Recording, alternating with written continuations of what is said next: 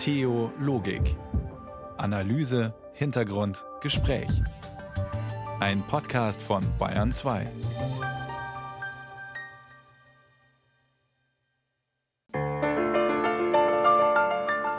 Montagabend auf Bayern 2. Eine Stunde über Gott und die Welt, eine Stunde Theologik. Heute mit Friederike Wede.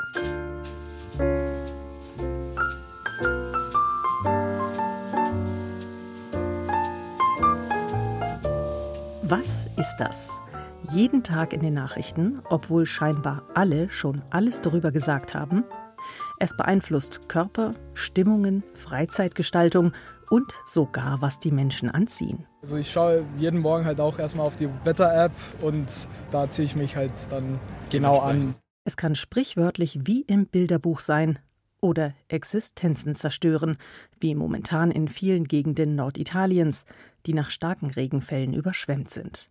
Andernorts bleibt der Regen aus und es droht eine Dürre. Als Wettermoderatorin hat man ja die dumme Aufgabe, dass man ganz oft von Hitzerekorden sprechen muss oder von schlimmen Überflutungen oder langen Dürren. BR-Wetterexpertin Katrin Kolb war das gerade. Später hören wir sie nochmal. Wir reden übers Wetter. Dass das nicht nur ein Alltagsthema ist, sondern auch etwas, was uns unter Umständen existenziell betrifft, davon weiß eigentlich jeder zu berichten. Meine Kollegin Bettina Weiz hat sich in München umgehört. Ich bin totaler Sommermensch und schaffe es eigentlich nur durch den Winter, weil ich weiß, ungefähr ab März, April wird es wieder gut. Und man freut sich dann natürlich jetzt irgendwo dafür, dass der Niederschlag auch gut für die Erde ist. Aber der egozentrische Teil in mir möchte natürlich trotzdem, dass es jetzt sonnig ist. Also letztendlich gerade so im Hochsommer denke ich mir, ja, es ist gerade nicht gut fürs Klima, aber ob ich mich jetzt darüber freue oder nicht, es ist so oder so nicht gut fürs Klima. Also dann kann ich mich auch darüber freuen und darum, dass es dann später mal sehr schlimm wird oder auch jetzt schon schlimm ist klimatechnisch, das ist dann ein separates Problem. Ich kann aber da nichts ändern. Es kommt, ist. Das Jahr ist äh, ungewöhnlich nass und kalt gewesen. Ja, schon seit äh, Ende Februar, Anfang März fahren wir wieder auf den Markt und verkaufen unsere Frühjahrsblüher auch. Und so was wird das Jahr, weiß ich schon lange nicht mehr. Also zehn Jahre, glaube ich, hat es auch so viel geringt. Aber, aber, es war schon auffällig. Viel Wind und kalt und nass und war für unser Geschäft äh, sehr nicht gut, sage ich mal. Schlecht. Weil die Leute natürlich keine Lust haben, dass dann was pflanzen auch natürlich. Gell.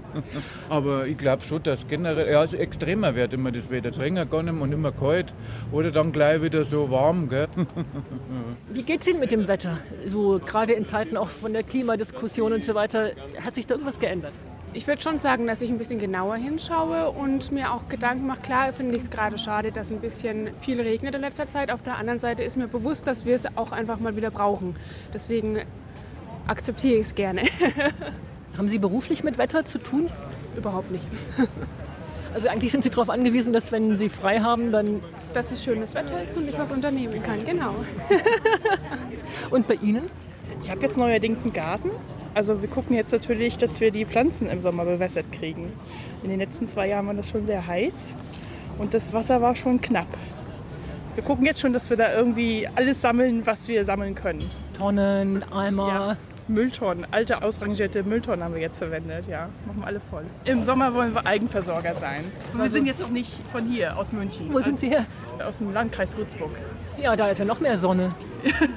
Oder? Wasserknapp ja, ja, ja, das stimmt. Ja. Und spricht man da so drüber? Ja, definitiv.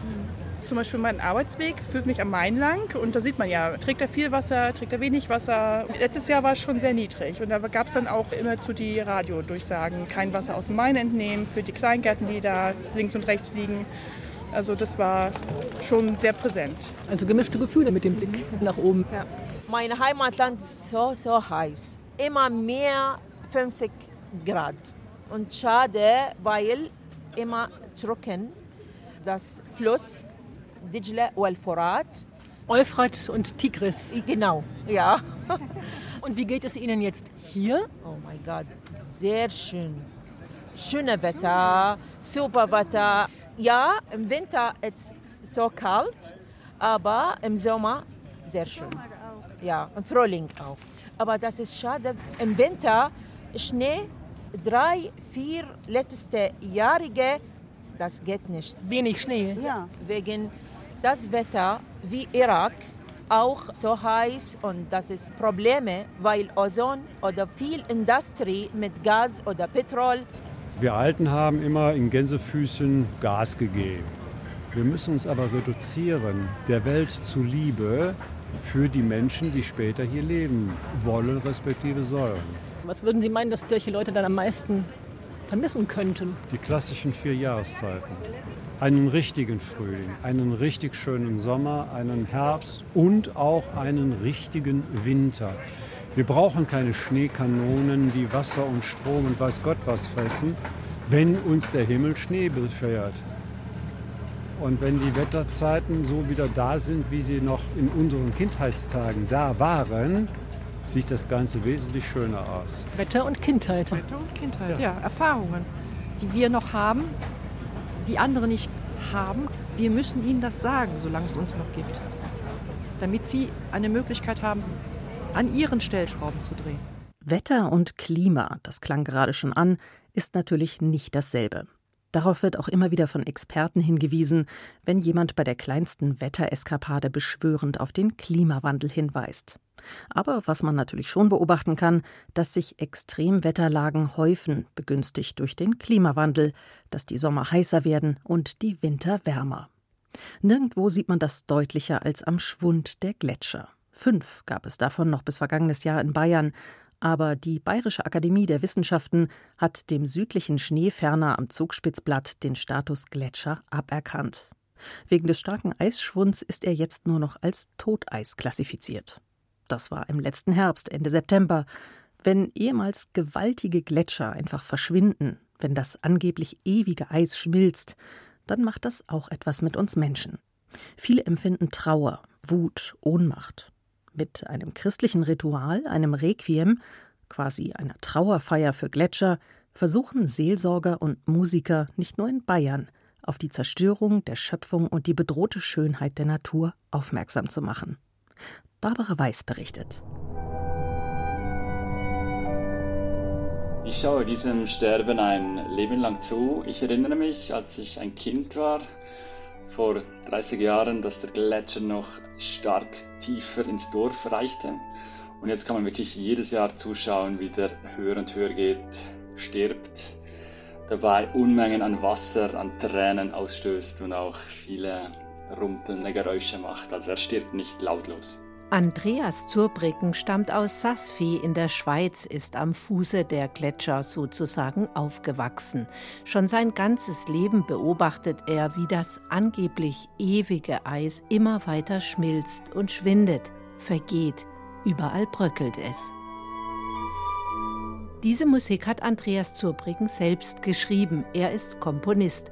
Ein Gletscher-Requiem. Für mich sind Gletscher auch haben auch eine große symbolische Kraft. Sie stehen fast für die Ewigkeit, für etwas Mächtigeres, für etwas Höheres, für etwas Größeres. Und ich habe das Gefühl, wenn die Gletscher weg sind, dann wird man auch dieses Gefühl nicht mehr haben. Und mit der Komposition wollte ich auch ein bisschen die Leute zum Nachdenken bringen und dadurch mit einem Requiem hatte ich das Gefühl, dass man wirklich auch Assoziationen wecken kann, Tod, Sterben die vielleicht mit einem anderen Titel nicht möglich gewesen wären.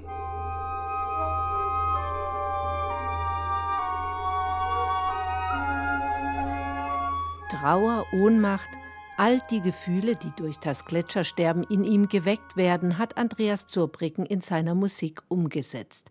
Auch die evangelische Pfarrerin Ulrike Wilhelm aus Garmisch-Partenkirchen lässt das Gletschersterben nicht kalt.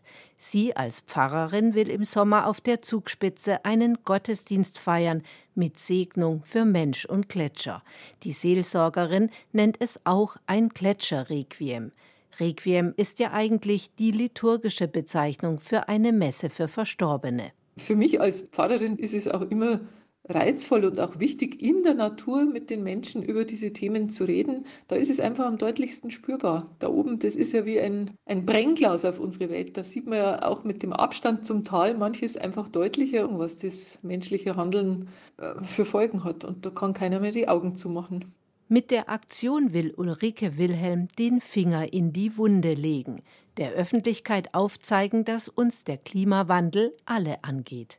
Hey, liebe Leute, wenn wir von Gott, dem Schöpfer, reden und wenn wir unsere Erde als einen wunderbaren, vielfältigen Lebensraum achten und, und wertschätzen und dankbar sind dafür, dann müssen wir doch bitte auch alle miteinander Schritte gehen, die diesen äh, Zerfall jetzt aufhalten. Und wir hoffen doch, dass die Menschheit wieder stärker das ins Bewusstsein kriegt, dass man sorgfältig umgehen muss mit der Schöpfung und dass jeder von uns das Seine beitragen muss, politisch, aber auch im ganz Kleinen. Den Kirchenmusiker in ihrer Gemeinde konnte sie schon motivieren, für den Gottesdienst im Juli eigens ein Musikstück zu komponieren. Auch die Trachtler sind angefragt. Und den katholischen Kollegen von St. Laurentius in Ohlstadt hat sie auch für das Gletscherrequiem gewinnen können.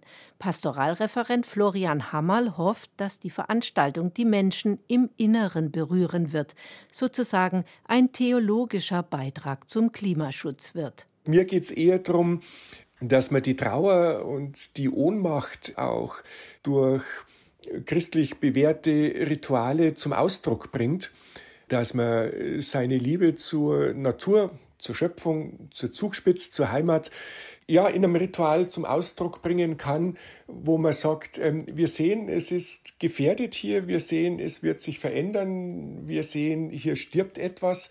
Das wollen wir jetzt zum Ausdruck bringen. Ähm, dort wollen wir selber tiefer einsteigen, weil sich, glaube ich, erst durch dieses tiefer Einsteigen dann wieder Haltungen entwickeln können, die das, was man noch beschützen kann, dann tatsächlich auch beschützt. Den südlichen Schneeferner auf der Zugspitze kann man nicht mehr beschützen. Er hat letzten Herbst schon seinen Status als Gletscher verloren, berichtet Inga Beck von der Umweltstation Schneefernerhaus auf der Zugspitze. Gletscher werden eben definiert durch die Tatsache, dass sie eigentlich fließen. Das heißt, es kommt immer oben äh, in, oder oben in dem, in dem sogenannten Nährgebiet kommt immer Schnee oder Eis dazu und weiter unten im Tal dann oder wo es eben zum Auftauen kommt, das ist dann das Zehrgebiet. Dort nimmt der Gletscher ab, aber von oben fließt eben immer das Eis, das im äh, Nährgebiet entstanden ist, wieder runter. Und wenn das nicht mehr der Fall ist, spricht man eigentlich nicht mehr von einem Gletscher. Und dann hat er auch nicht mehr diese typischen Spalten, die man von Gletschern kennt, sondern dann ist es einfach nur noch ein Toteis. Während der letzten Eiszeit vor 20.000 Jahren waren die ganzen Alpen vergletschert. Die Gletscher, die wir heute kennen, sind die Reste, die beschleunigt durch den Klimawandel weiter schmelzen.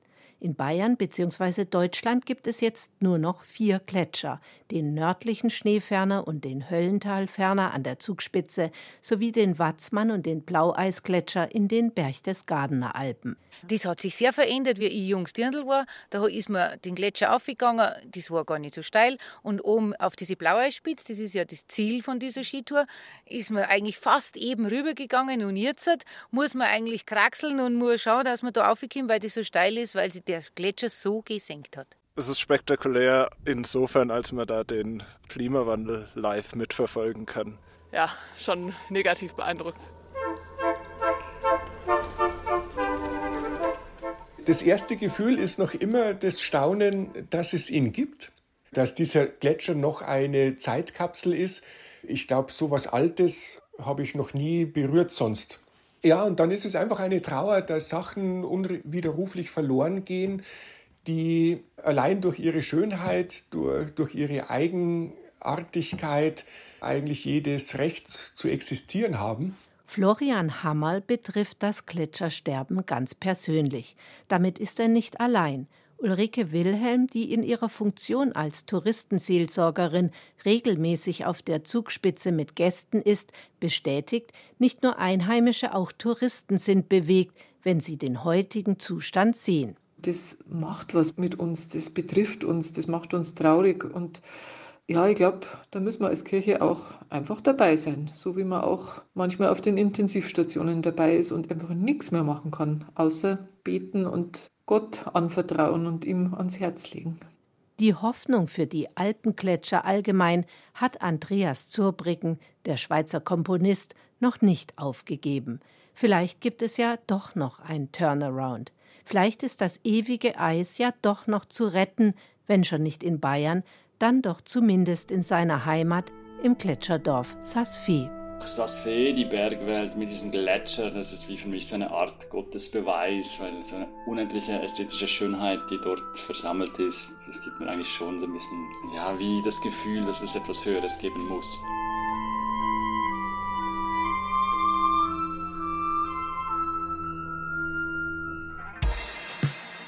Heimatsound aus München, Weilheim, Vilsbiburg und Tegernbach. Daher kommen die Mitglieder von Modobo Sun.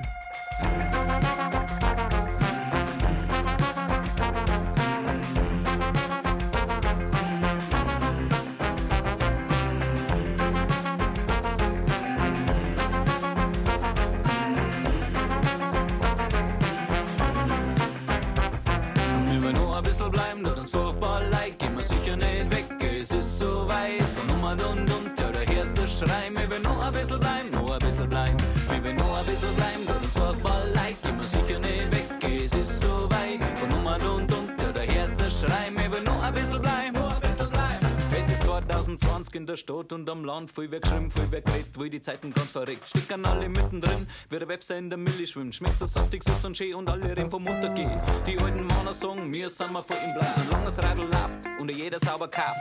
Nicht so die Jungen, die sagen, das lang uns nicht. Es muss schnell was passieren, weil es so nicht weitergeht. Wer die Palmkätzchenzweige von Palmsonntag in die vier Ecken seines Feldes steckt, dessen Ernte bleibt womöglich vor Sturm und Hagel verschont. Oder bei aufziehendem Gewitter kann man eine speziell gesegnete schwarze Kerze anzünden und dazu etwa die heilige Anna anrufen, zum Beispiel mit den Worten Heilige Mutter Anna, treibt das Gewitter von Danner. Diese und viele weitere religiöse Bräuche und Rituale drehen sich ums Wetter, um den Schutz vor Unwetter oder um die Bitte um gutes Wetter. Religion und Wetter sind eng miteinander verquickt. Das merkt man an Bräuchen wie den eben genannten, wie man sie bis heute noch teilweise erleben kann. Aber die Verknüpfung von Religion und Wetter geht noch viel tiefer und ist vor allem viel älter. Darüber habe ich vor der Sendung mit Michael Ritter gesprochen vom Bayerischen Landesverein für Heimatpflege. Theo Thema Herr Ritter, Sie sind ja Experte für Heimatpflege. Im Brauchtum gibt es ja heute noch viele Anknüpfungspunkte, wo man merkt, Religion und Wetter, das hat ziemlich viel miteinander zu tun. Es gibt sogar einen richtigen Wetterkult. Wo findet man den denn zum Beispiel? Also es hat tatsächlich sehr, sehr viele äh, ja, Praktiken, so nennt man das in der Fachliteratur, Praktiken in äh, theologischer oder auch in magischer Hinsicht gegeben. Da gehören dazu Bittgänge beispielsweise, Hagelprozessionen, Wetterkerzen, das Vergraben von äh, kleinen Palmkätzchen. Ähm, da gehören dazu natürlich auch das Wetterläuten oder auch so Vorstellungen von Vorhersagemöglichkeiten, Eisheilige, Wetterheilige und so weiter. Also es gibt eine ganze Fülle an Dingen, die man hier auflisten könnte. Und wozu macht man das alles? Was ist der Sinn bei all diesen Wetterritualen? Also all diese theologischen und magischen Praktiken hatten zwei Zielsetzungen. Das eine war eben das Wetter vorherzusagen. Dazu gehören dann beispielsweise so Bauernregeln oder so hundertjährige Kalender, mit deren Hilfe man versucht hatte, das Wetter einfach für die nächsten Tage zumindest auch vorhersagen zu können, weil es ja ganz existenziell war, beispielsweise im Hinblick auf die Aussaat oder auf die Ernte. Und der zweite Bereich neben den Vorhersagen Vorhersagen, das waren eben die Versuche oder die Hoffnungen, das Wetter auch beeinflussen zu können, also zu eigenen Gunsten natürlich beeinflussen zu können. Dazu gehörte es eben, dass man dann Wetterheilige angefleht hat, Wetterkerze und all die anderen Dinge, die ich bereits genannt habe. Wie kam es denn zu dieser Verknüpfung von Wetter und Glaube und wieso blieb es dabei? Denn ein Donnergott, etwa wie Dona bei den Germanen, dem man gnädig stimmen muss, hatten die Christen ja nicht mehr. Man hat trotzdem damals Respekt vor dem Wetter gehabt. Mehr, mehr Respekt vielleicht als heute? Ja, man hatte zweifellos mehr Respekt, aber das liegt natürlich in erster Linie daran, dass man früher weitaus mehr als heute vom Wetter abhängig war. Und abhängig heißt tatsächlich existenziell abhängig. Bis ins 20. Jahrhundert hinein lebte ein Großteil der Bevölkerung hier in Bayern ja von der Landwirtschaft. Also wir hatten eine vorwiegend ländlich-bäuerliche Bevölkerung und da war man natürlich äh, angewiesen, hingewiesen darauf, dass man die entsprechende Ernte dann auch im Jahreslauf im Sommer einfuhr, weil davon eben die Grundernährung abhängig war. Diese Abhängigkeiten, die kennen wir natürlich heute so nicht mehr. Niemand muss mehr hungern. Man kann sich das, was man gerne zu essen hätte, im nächsten Supermarkt kaufen. Und das ist aber nicht erst seit christlicher Zeit so und auch nicht nur in Bayern. Menschen haben das Wetter schon vor Jahrtausenden mit Göttern in Verbindung gebracht. Und auch das hat bis heute Spuren hinterlassen, zum Beispiel in der Sprache, etwa in der Redewendung von den Hundstagen, also diesen ganz heißen Sommertagen im Juli und August. Man könnte sogar sagen, das Wetter war eine Inspirationsquelle für die Religion. Weil Sie gerade die Hundstage ansprechen. Es ist tatsächlich so, dass äh, dieser Begriff der Hundstage ja schon 5000 Jahre letztlich ungefähr alt ist. Denn Hundstage, die heißen deswegen so, weil der sogenannte Hundsstern, das ist der Sirius, eben zu einer bestimmten Jahreszeit am Horizont erscheint. Und in Altägypten war das genau der Termin, zu dem die Nilüberschwemmung begann. Also, und die war ja da auch ganz existenziell wichtig, weil die natürlich auch den, Böden dort wieder fruchtbar gemacht hat. Deswegen ähm, war eben dieser Hundstern, dieser Sirius so wichtig. Man hat damals bei den Ägyptern geglaubt, dass dieser Stern eben die Nilüberschwemmung verursachen würde. Die Ägypter haben wirklich geglaubt, der Sirius, also dieser Stern, würde diesen, diese Nilüberschwemmung verursachen. Man hat also auch dem Stern äh, dem Sirius auch gehuldigt und diese Überlieferung, diese kultische Verehrung ist auch von den Römern und von den Griechen übernommen worden und hat sogar Einfluss gefunden in unsere heutige Vorstellungswelt. Wir sprechen immer noch von den Hundstagen, wobei in diesen vielen Jahrtausenden, die seither verstrichen äh, sind, auch die Übereinstimmung, die meteorologische Übereinstimmung längst nicht mehr gegeben ist, denn der Sirius geht inzwischen also deutlich später auf als noch vor vielen tausend Jahren. Das hat eben mit astronomischen Phänomenen zu tun. Außerdem gab es ja die Kalenderreform im 16. Jahrhundert, äh, als einfach ein paar Tage aus unserem Kalender herausgeschnitten wurden, ersatzlos herausgeschnitten.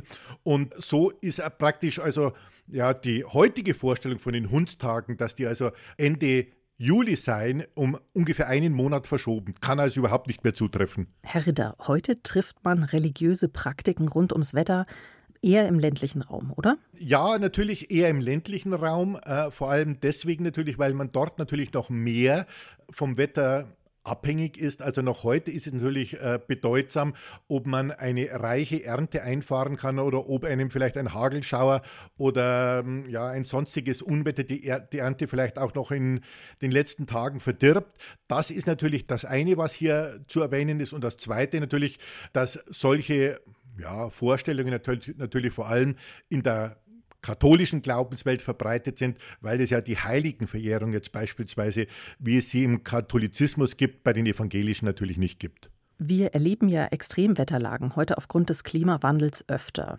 Erleben religiöse Wetterrituale vielleicht eine Art Comeback oder entwickeln sich vielleicht sogar ganz neue Praktiken? Das ist schwer zu sagen. Also grundsätzlich kann man sagen, dass diese theologischen Anknüpfungen natürlich bis, bis, heute nicht gänzlich erloschen sind. Es gibt nach wie vor in äh, manchen Gemeinden Bayerns, katholischen Gemeinden, wie gesagt, Bittprozessionen, Flurumgänge, sogenannte Schauerämter.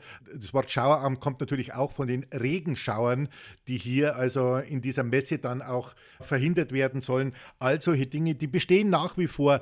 Ein bisschen hat man schon den Eindruck, dass äh, sowas vielleicht auch sogar wieder eine stärkere Bedeutung erlangen könnte. Wenn man sich gerade diese Diskussion um den Klimawandel so anschaut, dann wird ja oft davon gesprochen, dass sich der Mensch, der moderne Mensch gegen die Natur versündigt, also genau mit diesem Ausdruck und dass die Natur zurückschlägt, so als ob die Natur natürlich auch ein vernunftbegabtes Wesen wäre. Dem ist natürlich nicht so, aber aus solchen Formulierungen meint man schon heraus hören zu können, dass hier auch dergleichen ähm, Phänomene vielleicht auch wieder ein bisschen anders zukünftig wahrgenommen werden und bewertet werden. Vielen Dank, Michael Ritter vom Landesverband für Heimatpflege. Gerne.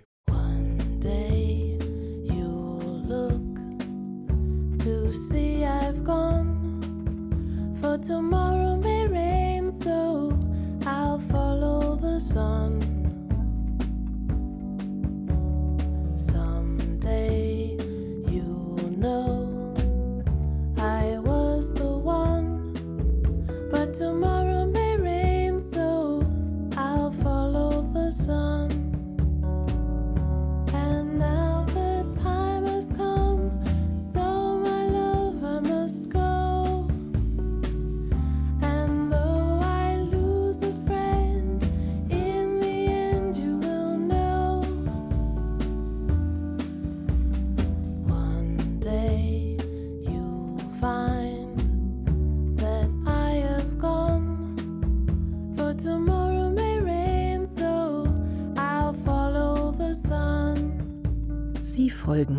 Sonne. Nicht die Beatles in diesem Fall, sondern Tok Tok Tok.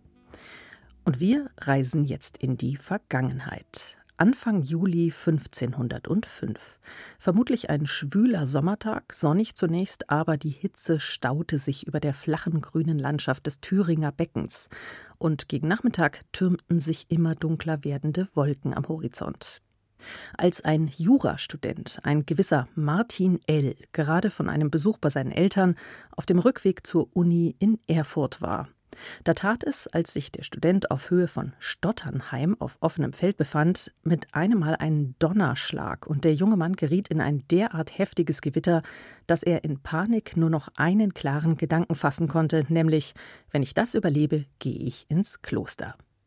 Manches daran ist vielleicht auch nur Legende, aber der Rest ist, wie man so schön sagt, Geschichte. Martin Luthers berühmtes Blitzerlebnis von Stotternheim, von dem der Reformator, so heißt es, auch Jahre später noch erzählte. Das muss ein einschneidendes Erlebnis gewesen sein. Jetzt kommt einer, der das wahrscheinlich ziemlich gut nachvollziehen kann. Wolfgang Schmidt ist evangelischer Pfarrer und Religionslehrer aus dem Raum München. Als leidenschaftlicher Bergsteiger und Skifahrer ist er ziemlich wettergegerbt und hat auch schon das ein oder andere Extremwetter erlebt. Zweimal geriet er dabei sogar in Lebensgefahr. Viktoria Hausmann stellt ihn vor. Diese Art aus dem Leben zu scheiden, wenn man von einer Lawine verschüttet ist, das ist lebendig begraben zu sein, das ist im Grunde ersticken dann wenn man nicht davor schon äh, bewusstlos oder Verletzungen hat, sehr, sehr unangenehm. Also vom Blitz getroffen zu werden, ist, glaube ich, mit einer der angenehmsten Arten. ja, man spürt nichts, man ist sofort bewusstlos. Wolfgang Schmidt hat beides erlebt und überlebt. Er ist gerade mal zwölf Jahre alt, als sein Vater, ein passionierter Bergsteiger, mit ihm und seiner Schwester auf einen Berg steigt. Trotz Wetterumschwung und Warnungen gehen sie weiter. Bergsteiger sind uns entgegengekommen alleine. Er kam schon runter vom Gipfel. Er hat meinen Vater gesehen und hat auf uns Kinder geschaut und hat zu ihm gesagt, ja, also er würde jetzt hier nicht weitergehen. Man hat gesehen, oben die Wolkendecke senkt sich ab. Es wird die Sicht schlecht. Ihr Kinder hatten auch keine große Lust. Ja, aber der Ehrgeiz, ja. Also wir waren dann oben am Gipfel und dann kam die Wolke. Es wurde plötzlich ein dicker Nebel, weil wir in der Wolke waren und haben nur eine kleine Brotzeit gemacht natürlich ein bisschen hungrig ist nach dem Aufstieg. Und dann geht's los. Neben ihnen schlagen mehrere Blitze ein. Und dann wurde ich richtig panisch und ich wusste, der Weg, der geht relativ eben. Rückblickend natürlich ein Fehler. Ich wollte so möglichst schnell, möglichst viel Höhe verlieren und mhm. versuche dann auf der anderen Seite des Berges runter. Das war aber, das konnte ich nicht sehen, das war halt nicht der Nebel. Das war sehr steil. Und dann kam der Blitz und der hatte nachhaltigere Wirkung. Also da wurde ich äh, länger bewusstlos. Also bin da runtergestürzt, aber habe das selber während der Bewusstlosigkeit und das hat mich dann später auch interessiert. Das sind ja diese Nahtoderlebnisse sozusagen. Habe mich selber hier runterfallen, purzeln sehen, auch so wie ich angezogen war. Ich hatte eine gelbe äh, Regenhose, eine rote Jacke und dann lag ich da unten es hatte geschneit, es hat angefangen zu schneien. Äh, dadurch war es schön weich zum Fallen, war ideal. Ich habe dann versucht, auf mich aufmerksam zu machen, äh, geschrien. Also es war ja so ein Gelände, wo ich nicht rumlaufen konnte. Und irgendwann kam mein Vater und ich muss sagen, ich habe ihn in meinem ganzen Leben nie so nervös oder angespannt erlebt. Also er hat dann auch ein Seil hatte er dabei, hat mich dann ins Seil eingebunden und das hat sich in meiner Erinnerung eben so auch etwas festgesetzt. Es ist mir nichts passiert, außer dass ich die Brille verloren habe. Meine Hose und Jacke hatten viele Löcher, ja. Und ich hatte viele blaue Flecken und Schrammen und Schürfwunden, aber es, es war alles in Ordnung. Ich habe mir nichts gebrochen. Dass er vom Blitz getroffen wurde, beschäftigt ihn lange. Obwohl seine Familie nicht religiös ist, denkt Wolfgang Schmidt nun öfter über Gott nach. Ich habe mir als Zwölfjähriger dann die Frage eben gestellt, die ich mir wahrscheinlich sonst nicht gestellt hätte. Was wäre denn, wenn ich aus dieser Bewusstlosigkeit nicht aufgewacht wäre? Und da hatte ich eines Tages, ich gehe zu Fuß heim von der Schule, über die Wiese so dieses Gefühl, Für mich wäre das überhaupt nicht schlimm gewesen. Das wäre für meine Eltern und Geschwister und Freunde schlimm. Aber ich bin aufgehoben in der Hand Gottes, egal ob ich lebe oder sterbe. Also dieses Gefühl des Glaubens an diese Wirklichkeit überkam mich damals. Und das hat dann auch äh, dazu geführt, dass ich äh, mich entschlossen habe, Pfarrer zu werden. Seine Leidenschaft für Berge, Natur und Sport bleibt. Acht Jahre später gerät er wieder in Gefahr. Andere, da war ich älter, 20 Jahre, wieder mit meinem Vater, wieder mit meiner Schwester. Äh, es war noch ihr Freund dann dabei. Und da hat mich auf einer Skitour, hat uns oder mich und den Freund meiner Schwester eine Linie erfasst. Und das war für mich eigentlich vom Erleben sehr, sehr unangenehm, weil es wurde dann sehr schnell und dunkel und mir war klar, ich bin jetzt hier mit, mit Tonnen Schnee werde ich hier ins Tal gerissen. Aber es wurde dann hell oder sie wurde langsamer und ich hatte, oder wir beide hatten Glück, die Linie dann zeitlich erfasst und im Boden hat sie sich sozusagen wieder ausgestülpt und so haben wir dann wieder Licht und Luft bekommen und die Lunge war voll Schnee und das war natürlich traumatisch, wäre zu viel gesagt. Ins Krankenhaus sei er beide Male nicht gegangen, sagt Wolfgang Schmidt. Dass ihm nichts passiert ist, sieht er als Wunder. Ja, für mich war das natürlich ein Wunder. Und es sollte auch noch nicht so sein. Ja? Meine Zeit, äh, die Stunde ist noch nicht gekommen. Ja? Also ich ähm, bin damals ja ein gläubiger Mensch geworden. Inzwischen unterrichtet er evangelische Religionslehre, auch weil er sich nach seinen Erfahrungen mit dem Wetter und dem Gefühl des Ausgeliefertseins gefragt hat, ob es nicht mehr gibt zwischen Himmel und Erde.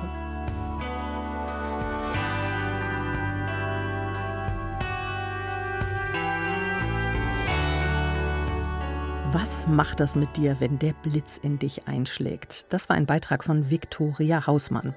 Und hier blitzt es jetzt auch mit den Lightning Seeds aus Liverpool.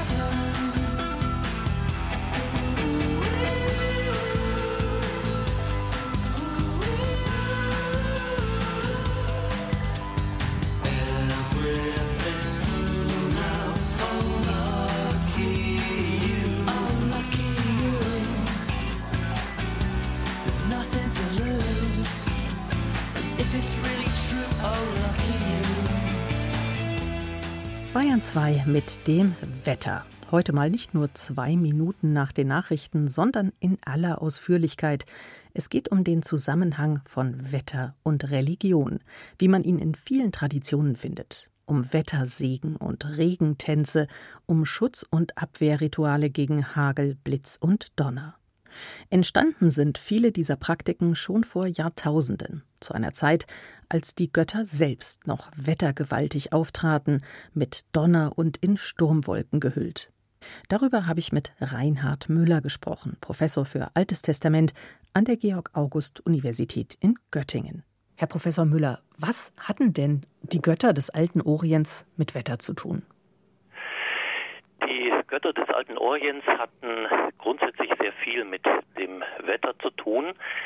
Natürlich hing das von den Regionen ab, über die wir sprechen. Also in Ägypten etwa war die Lage natürlich ganz anders als im nördlichen Mesopotamien. Weil man anderes Wetter hatte, oder? Ja, genau, die klimatischen Bedingungen und vor allem auch die Frage der Fruchtbarkeit war dort jeweils anders als in Kleinasien und vor allem in der Levante. Ne? Also äh, die Levante, also der östliche Mittelmeerraum, war eine Region, die in hohem Maße auf den Regen des Winterhalbjahrs angewiesen war und bis heute auch noch ist. Ja. Man muss sich das so vorstellen, das Jahr zerfällt dort im Grunde in zwei Jahreszeiten. Eine winterliche Regenzeit, die so etwa im Oktober beginnt und dann sechs Monate circa andauert und eine sommerliche Trockenperiode, wo es praktisch überhaupt nicht regnet. Was gibt es denn für Beispiele für altorientalische Gottheiten, wo der Zusammenhang zum Wetter nicht zu übersehen ist? Also ein sehr wichtiger Göttername ist der Name Adat.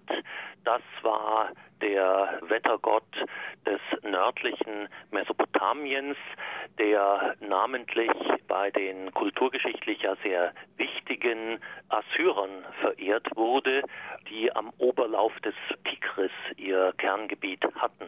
Ne? Und dort spielte die Verehrung des Wettergottes Adat eine zentrale Rolle. Und was weiß man denn so über diesen Wettergott Adat? Was hatte der für Charaktereigenschaften? Er wird im Grunde beschrieben in Zügen, die sehr deutlich machen, dass er den Regen bringt, dass er die Felder fruchtbar macht. Gleichzeitig wird aber auch immer wieder unterstrichen, dass sein Wirken auch etwas Unheimliches hat, wenn er im Gewitter erscheint oder wenn er im Himmel donnert, wie es in manchen Texten heißt, dann ist das ein Zeichen seiner kriegerischen, seiner kämpferischen Natur. Ne? Und deshalb hat man sehr oft in den Texten einen Zusammenhang zwischen der Gabe des Regens, die in diesen Regionen sehr häufig verbunden ist mit Stürmen und Gewittern und der Vorstellung eines himmlischen Kampfes, den der jeweilige Wettergott führt. Also so ein Gott, der im Himmel vor sich hin donnert und mit Wolken und Getöse herabkommt, das kommt einem ja auch aus der Bibel stellenweise bekannt vor. Wie viel Wettergott steckt denn im Gott des Alten Testaments? Man kann tatsächlich religionsgeschichtlich erschließen, dass der Gott des Alten Testaments, der ja den Namen Yahweh trägt oder die ursprünglich als Yahweh bezeichnet wurde, dass dieser Gott als ein palästinischer Wettergott verehrt wurde. Und wir haben Spuren dieser religionsgeschichtlichen Vorstellung sehr deutlich im Alten Testament enthalten. Am klarsten findet man Spuren dieser Wettergottvorstellung in den Psalmen. Da gibt es einige Texte, die sehr, sehr deutlich und klar zeigen, wie Jahwe im Gewitter erscheint, wie seine Stimme in den Donnerschlägen des Gewitters zu hören ist und wie er den Regen bringt. Und wenn wir noch mal geschichtlich ein bisschen zurückschauen, wie hat sich denn diese Kategorie dieses Wettergottes, wie ist die überhaupt entstanden? Was weiß man darüber? Man hat ja vielleicht in den Jahrtausenden davor noch ganz andere Gottheiten verehrt, vielleicht eher Tiergottheiten, wenn man da an alte Felsmalereien denkt oder ähnliches. Warum ist man da zu so einer religiösen Aufladung gekommen, was das Wetter angeht? Also das kann man nur vermuten, weil wir dazu im Grunde nicht ausreichende Quellen haben. Aber eine sehr triftige Vermutung ist, dass diese Entwicklung mit der Sesshaftwerdung zusammenhängt, die man kulturgeschichtlich mit der sogenannten neolithischen Revolution verbindet, also einem bestimmten kulturgeschichtlichen Vorgang, wo die Menschen zur Sesshaftigkeit übergingen und dann vor allem eine wesentliche Voraussetzung der Sesshaftigkeit war der Feldbau. Ja. Natürlich im Zusammenhang auch mit der Viehzucht, also Ackerbau und Viehzucht sozusagen sind wesentliche Voraussetzungen oder wesentliche Erscheinungen in der neolithischen Revolution. Und in der Levante ist das Überleben nur möglich dank des winterlichen Regens. Das gilt auf einer gewissen Weise sicherlich auch schon für eine nicht sesshafte äh, Kultur. Ne? Auch da sind äh, die Menschen ja auf Quellen angewiesen, Bäche, die im Bergland fließen. Aber in dem Moment oder spätestens ab der Sesshaftwerdung der Menschen war für den Ackerbau und auch eine geplante Viehzucht es notwendig, dass es eben im Winterhalbjahr ausreichend regnet. Man muss jetzt dazu sagen, dass die Regenfälle im östlichen Mittelmeerraum durchaus relativ stark schwanken. Ja? Und es gibt eben Jahre, wo es zu wenig regnet, was dann eine Dürre zur Folge hat, die wiederum in eine Hungersnot ganz schnell münden kann. Das ist ja ein Thema, das im Alten Testament auch immer wieder anklingt, dass es da zu Hungersnöten kommt. Warum kommt es zu Hungersnöten? Ja, weil es im Winter eben zu wenig geregnet hat. Ne? Und von diesem donnernden Wettergott ist ja in der heutigen religiösen Praxis bei uns nicht mehr viel zu sehen. Wir haben natürlich jetzt gerade auch keinen vergleichbaren kulturellen Umbruch wie das Sesshaftwerden und die Erfindung des Ackerbaus. Was wir aber haben, ist ein Klimawandel, der natürlich das Wetter doch auch verändert. Wir haben viel mit extremen Wetterlagen zu kämpfen. Dürren oder Hungerkatastrophen gibt es auch immer wieder in vielen Ländern. Glauben Sie, dass man das ein bisschen mehr in den Fokus rücken müsste, wieder diese Wurzel eigentlich des biblischen Gottes?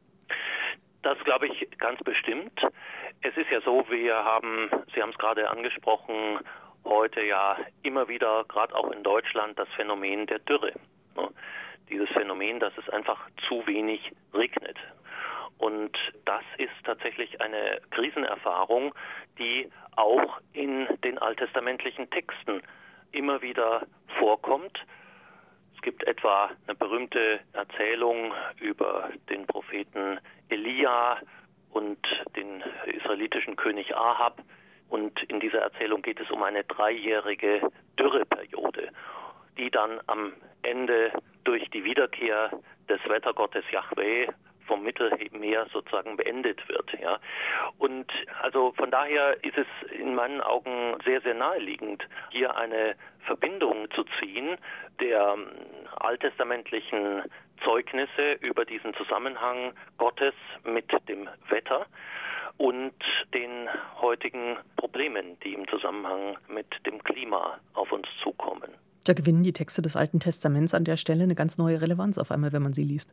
In der Tat, also ich habe ja auch mal das Vikariat gemacht in der Bayerischen Landeskirche, die Ausbildung zum Pfarrer und hatte da auch intensiv mit Landwirten zu tun, die diese Ebene der Texte und diese Ebene gerade der Psalmen unmittelbar verstanden haben. Ne? Also die Verbindung zur heutigen Wirklichkeit liegt da wirklich ganz, ganz nahe und man muss da gar nicht allzu viel dazu sagen, um hier die Texte auch in der heutigen Gegenwart auszulegen.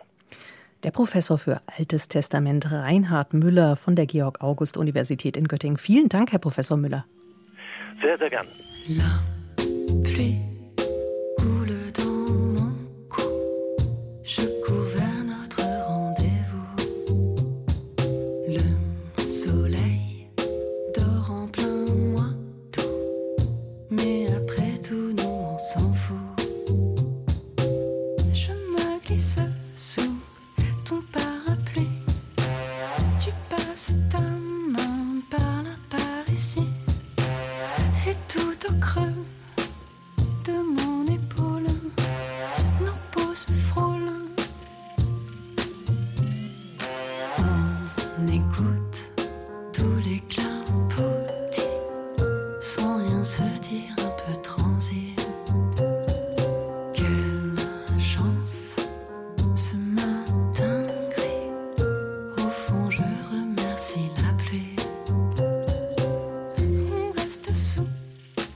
War's mit Theologik für heute. Unseren Podcast gibt's zum Beispiel in der ARD-Mediathek. Und wenn Sie Lust auf mehr Themen rund um Glauben, Spiritualität, Religion haben, abonnieren Sie den Newsletter unter br.de-religion. Das letzte Wort hat jetzt noch einmal eine absolute Expertin, was Wetter angeht. Sie kennen sie vielleicht aus der Abendschau im BR Fernsehen oder von Bayern 1. BR Wetterfroschfrau Katrin Kolb. Jetzt mal mit einer ganz persönlichen Vorhersage. Was glaubst du? Manchmal hat man doch so ein Gefühl, das ist doch mehr, als man sieht und mehr, als man riecht und hört. Da hat man doch irgendwie noch so eine Ahnung, dass da vielleicht noch was ist, irgendeine weitere Instanz drin oder drüber, die uns irgendwie verbindet und die auch mich mit dem Leben verbindet. Irgendwie, wo man so denkt, aha, ja, irgendwie da zeigt sich das Gute. Was liebst du? Ich liebe meine Familie und ich liebe meine Freunde, die werden mir auch immer wichtiger. Generell kann man sagen, liebe ich, glaube ich, alles, was grün ist. Was hoffst du? Als Wettermoderatorin hat man ja die dumme Aufgabe, dass man ganz oft von Hitzerekorden sprechen muss oder von schlimmen Überflutungen oder langen Dürren und das ist manchmal so frustrierend, weil wir als Menschheit, als Gesellschaft weil wir uns da so schwer tun, irgendwie gute und wichtige Entscheidungen für unsere Lebensgrundlage zu treffen. Und ich hoffe, dass wir bald einfach diesen Schritt machen, dass wir unsere Entscheidungen nicht mehr so abhängig machen von unserer Bequemlichkeit oder von dem Geld oder von der Macht von irgendwelchen Menschen, sondern einfach, dass wir uns ein bisschen besser um unseren Planeten kümmern. Und das hoffe ich, dass das bald soweit ist. Und der letzte Gedanke vor dem Einschlafen? Also wie so ganz viele Leute führe ich auch ein Dankbarkeitstagebuch, wo man sich jeden Tag überlegt, Mensch, was war heute gut, für was bin ich dankbar. Aber wenn ich jetzt so ehrlich bin, mit zwei kleinen Kindern ist der letzte Gedanke vom Einschlafen ganz oft so, was das für ein Tag ist eigentlich morgen? Ich glaube, oh, ich muss äh, Schwimmsachen einpacken oder irgendwie noch jemandem Geld mitgeben. Also das sind die letzten Gedanken einer Mama.